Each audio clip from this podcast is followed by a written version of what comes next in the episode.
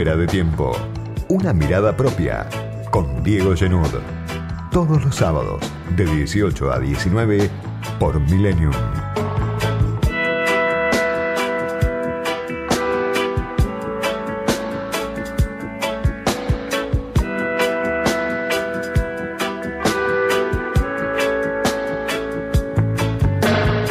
...2021, el año electoral para el gobierno de Alberto Fernández, para la oposición de Mauricio Macri, de Horacio Rodríguez Larreta. Arranca tarde el nuevo año para Fuera de Tiempo, cuarta temporada desde 2018 que estamos acá en FM Millennium. Desde 2018 para acá, años de vacas flacas, que siempre pueden ser peores, parece.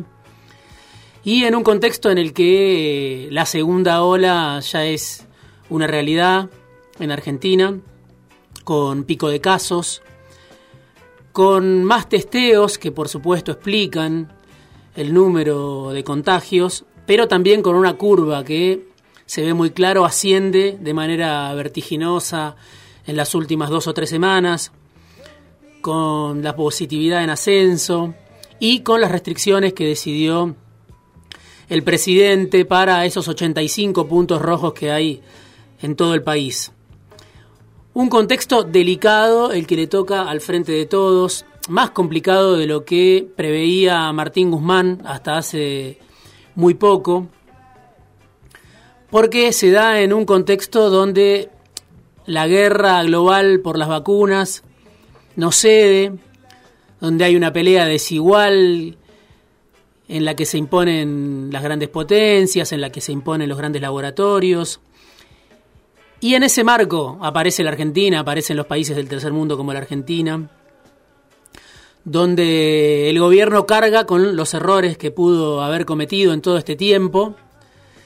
Y para la oposición, que vuelve a manifestarse y que vuelve a la gimnasia del desgaste en el segundo año de pandemia, es el culpable de todo. El gobierno de Alberto Fernández, para el oficialismo, por supuesto, la visión está en las antípodas, un gobierno que hace lo que puede después de recibir una pesada herencia, las diferencias que sabemos que además existen en el frente de todos, pero en la polarización a la hora de ver cómo se paran frente a la pandemia, está muy claro que se vive en dos países absolutamente distintos. Y en ese marco aparecen cosas insólitas, quizá para uno que no conoce cómo funciona el negocio de los laboratorios, de los medicamentos, como que se fabrique en la Argentina, en la planta de Garín, acá muy cerca de la radio, las dosis de AstraZeneca que los argentinos hoy no tienen y que están siendo enviadas al exterior, que no pueden volver envasadas. Una polémica que hoy se va rebajo la alfombra, pero que si uno mira la importancia que le dio en su momento Alberto Fernández, Ginés González García, al anuncio de que Sigman, Hugo Sigman, el dueño del grupo Insud, y Carlos Slim, la Fundación Carlos Slim, uno de los hombres más ricos de la Tierra, se asociaban con Oxford para fabricar la vacuna de AstraZeneca. Bueno, ese gran anuncio del gobierno en agosto del año pasado, hoy es una gran frustración, para muchos un fracaso inexplicable. Hoy la pregunta para Alberto Fernández es qué adhesión van a tener estas nuevas medidas de restricción que se anunciaron y que obviamente en cada distrito van a adoptar una modalidad diferente. Está claro que el botón rojo era un nombre de ciencia ficción, la famosa perilla a la que el presidente pretendía apelar ante una situación de desborde, hoy se ve con nitidez no existía. Y otra vez es la sociedad la que está a prueba.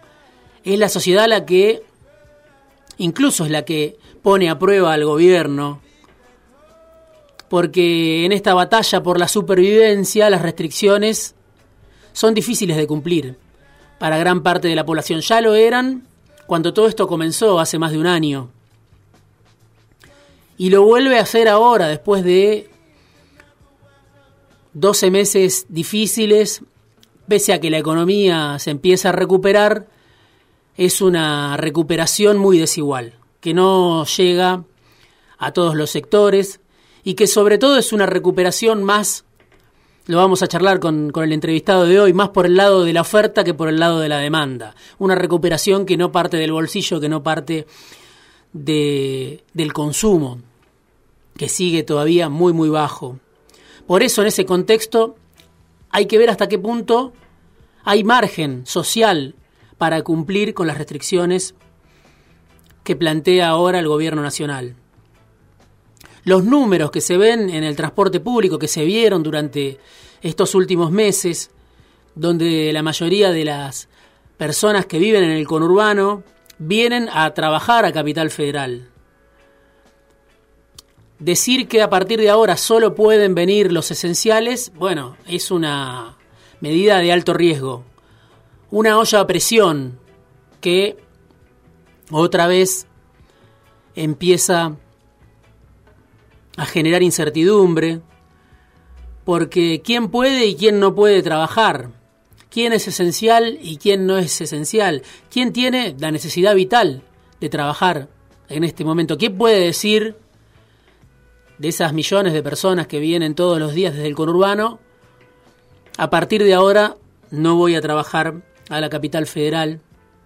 Bueno, son grandes interrogantes que se van a ir resolviendo y que pueden todavía este, generar imágenes para las que ni siquiera estamos preparados, porque es un contexto, este de la segunda ola, esta, este contexto de las nuevas restricciones, muy delicado y que no ofrece por lo menos hasta esta hora paliativos por parte del gobierno. No se conoce ningún tipo de paliativos. El año pasado sí, los hubo. Se puede decir que fueron insuficientes, pero los hubo y en una cantidad importante para un, para un Estado asfixiado, sobreendeudado, como sigue siendo todavía el, el Estado argentino. Pero si uno lo escucha al ministro Guzmán, se va a encontrar con que sigue firme, con la decisión de ajustar por ese lado. Guzmán dice no hay ajuste, pero el recorte más fuerte de las partidas es el de gasto COVID, lo que se llamó el gasto COVID. El ingreso familiar de emergencia que recibieron 9 millones de personas, que se recibió cada dos meses, cada tres meses, que era de 10 mil pesos, pero que ayudaba a descomprimir en muchos casos a familias, a personas, a hogares que no tenían otro ingreso adicional y que habían visto derrumbarse sus ingresos. Ahora eso no está. Guzmán lo eliminó de un plumazo cuando borroneó el presupuesto 2021. Tampoco está el ATP para las empresas que deban cerrar sus puertas y hay que ver quiénes cierran y quiénes no cierran. Pero sobre todo el IFE para los sectores más vulnerables, para los que están ahí al borde de caer en la pobreza. Hay que ver hasta qué punto Guzmán, Fernández, la vicepresidenta Cristina Fernández de Kirchner sostienen esta decisión de que no hay nada para esos sectores que están en la precariedad, que son cuentapropistas, que viven de las changas, que viven del empleo de subsistencia. Por eso, si no hay nada para esos sectores en esta segunda ola, en esta segunda oleada de restricciones, lo que rige es una especie de sálvese quien pueda. Y habrá que ver cómo va regulando el gobierno el ritmo de la recuperación económica que lleva varios meses, una recuperación sostenida, como dice Guzmán, pero que ahora se ve interrumpida o se puede ver interrumpida de manera muy, muy, muy fuerte por esta segunda ola. El contexto es de lo más delicado, aunque muchas veces nos olvidemos, aunque muchas veces las noticias duren apenas un día en la agenda, pero las cifras del INDEC de la semana pasada, hace 10 días apenas, marcan que hay millones de personas que no pueden salir de esa situación, que no pueden cambiar de canal y pasar rápido a otra escena.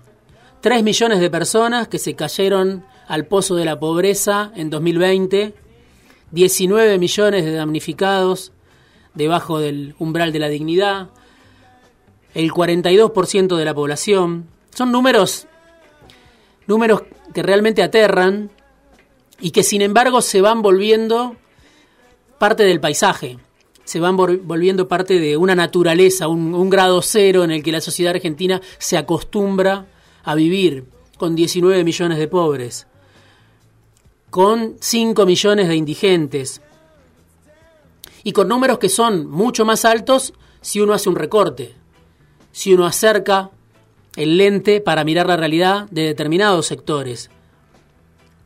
El 57,7% de los menores de 14 años son pobres en la Argentina.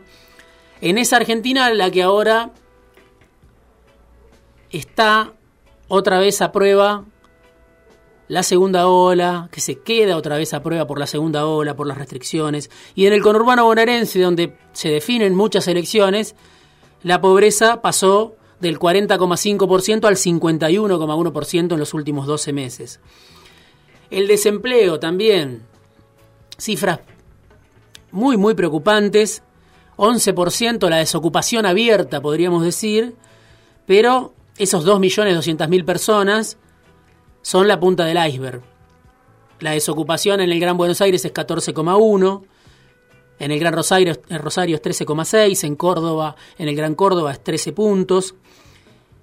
Y entre los que tienen hasta 29 años, la desocupación entre las mujeres que tienen hasta 29 años es del 26%, entre los hombres es del 19%.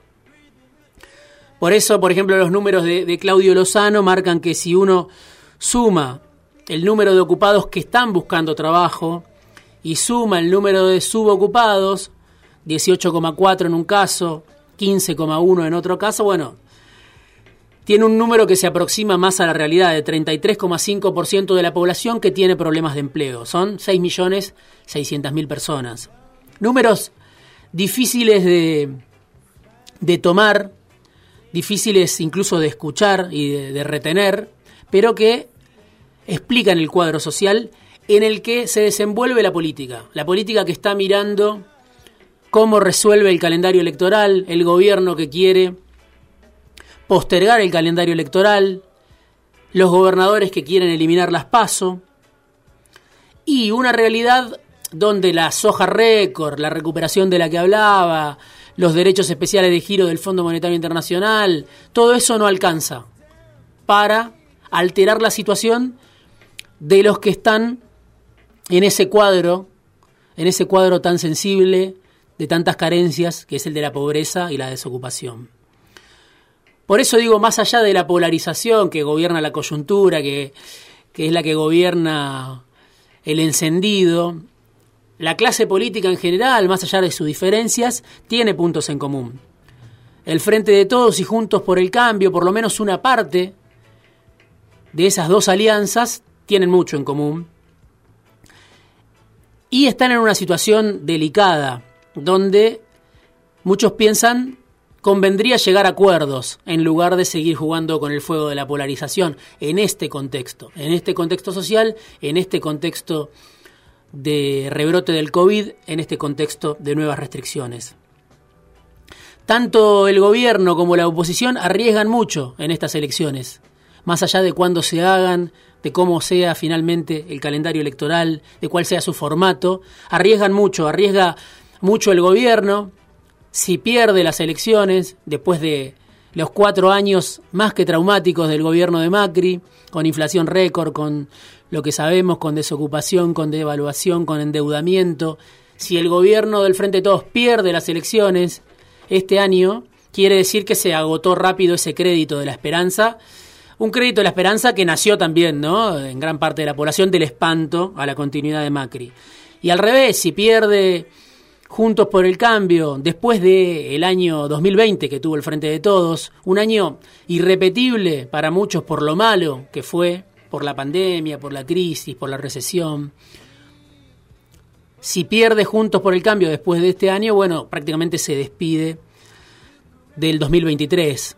Por eso los dos, los dos polos del cuadro político, del escenario político que gobiernan la coyuntura política, arriesgan mucho y eso es lo que tratan de capitalizar desde afuera, tanto expert como los libertarios, hasta incluso el labañismo, los sectores del peronismo, que hablan de un contubernio que está madurando un pacto entre el macrismo y el kirchnerismo. Se trabaja sobre, bueno, la legitimidad de la clase política, de los partidos mayoritarios. ¿Hasta qué punto es posible preservar la legitimidad de esos partidos mayoritarios en un contexto como el que, como el que venimos describiendo, ¿no? Por eso me parece que en este arranque de fuera de tiempo y en este arranque del año electoral hay dos modos de mirar las elecciones que vienen. Se puede mirar desde la polarización, desde las identidades consolidadas, desde esa recuperación económica de la que hablaba, de la que habla Guzmán, por ejemplo, o se puede mirar el calendario electoral, las elecciones que vienen, desde el drama de millones de personas que se cayeron en el pozo, que no salieron del pozo, como había prometido Fernández, por supuesto, pandemia mediante, y por supuesto con paliativos que se revelaron insuficientes para impedir que millones de personas, tres millones de personas, cayeran en la pobreza en 2020. ¿Cómo mirar las elecciones que vienen? ¿Cómo mirar el año electoral? Para la salud del sistema político, para la legitimidad del sistema político que voló por los aires hace casi dos décadas, lo mejor sería gobernar sin despegar por un instante los ojos de la crisis.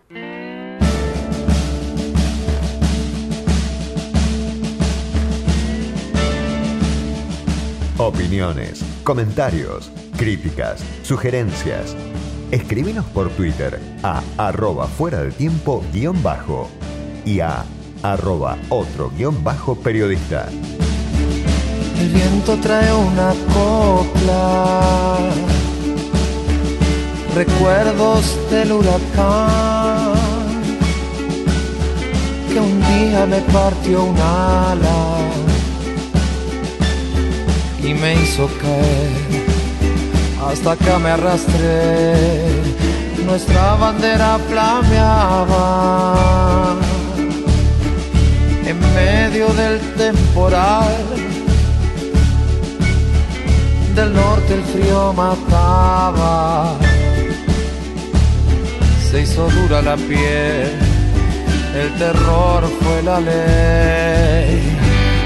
Y no olvide nada, que plantamos en la pampa mojada, que sudaba como yo.